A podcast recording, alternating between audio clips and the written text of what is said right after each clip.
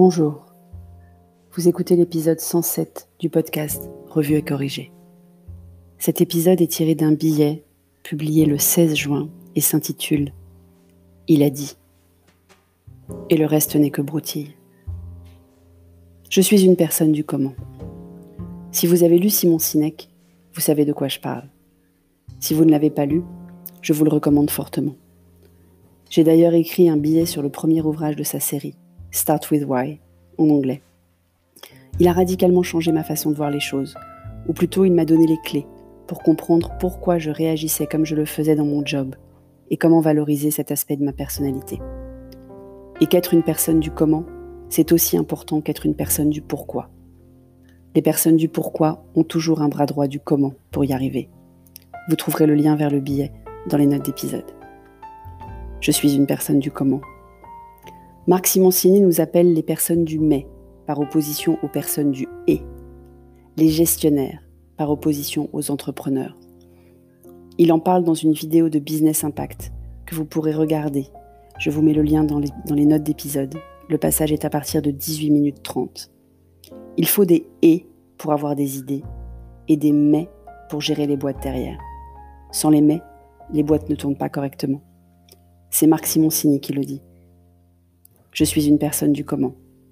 Et du mais, donc. Alors forcément, dimanche soir, je suis restée un peu sur ma faim après les 15 minutes d'allocution présidentielle. Parce que ça manquait un peu de comment tout ça, vous ne trouvez pas?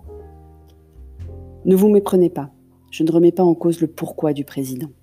Je ne suis pas forcément d'accord avec lui sur tout, mais c'est son pourquoi, et c'est lui qui est président, alors j'entends son pourquoi. C'est juste qu'il me manque le comment. Je suis une personne du comment. Sur la réouverture des restaurants en zone orange, soit. Les règles existent pour les zones vertes, le comment est établi. Je n'entrerai pas dans les détails du travailler davantage, ou le grand chambardement annoncé de la décentralisation, ou comment éviter les dangers du séparatisme, sujet trop politique et controversé, pour ne pas dire casse-gueule, pour ma pudeur légendaire. Je vais donc entrer dans les détails d'un de mes sujets du confinement et du déconfinement préférés, l'école. Dimanche soir, Petit Dom s'est donc couché en se disant qu'il allait profiter encore un peu de la télé-école, qu'il adore, casanier comme il est. Cher et tendre s'est couché en râlant que franchement pour deux semaines aucun intérêt, mais que si c'était obligatoire, eh ben il irait. Quant à moi, je me suis couché en planifiant déjà dans ma tête les réunions de mon agenda à déplacer pour tirer au maximum parti de ces heures de liberté retrouvées. Mais il est où le comment? Parce que lundi, patatras, le maître de Petit Dôme nous envoie un message pour nous prévenir que, nonobstant l'allocution du président, il ne retournera pas en classe le 22 juin, pour des raisons familiales impérieuses dont nous connaissons l'existence depuis la réunion de rentrée. Qu'à cela ne tienne, l'éducation nationale est organisée pour les absences des maîtres et maîtresses. J'envoie donc un mail à la directrice pour lui demander à quelle date elle pourra nous confirmer l'accueil de l'ensemble des enfants lundi prochain. Retour ce matin 9h de la directrice, par un email à l'ensemble des parents. Nous n'aurons aucune information fiable pour lundi avant vendredi, parce que les consignes sanitaires ne seront communiquées aux établissements que ce soir au mieux. Et eh oui, le président, il a donné une vision, mais il n'a pas dit comment. Ni à nous qui l'écoutions, ni aux directeurs d'établissement qui doivent le mettre en place. Ni à aucun des niveaux entre les deux.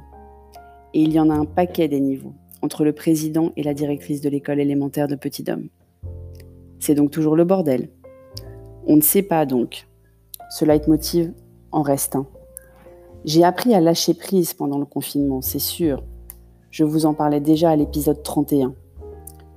Heureusement, je suis une personne du comment, mais je me soigne. Merci de m'avoir écouté. Si vous écoutez sur Apple, n'hésitez pas à laisser un commentaire avec vos 5 étoiles. Et sur toutes les plateformes de balado-diffusion, abonnez-vous et partagez. À bientôt.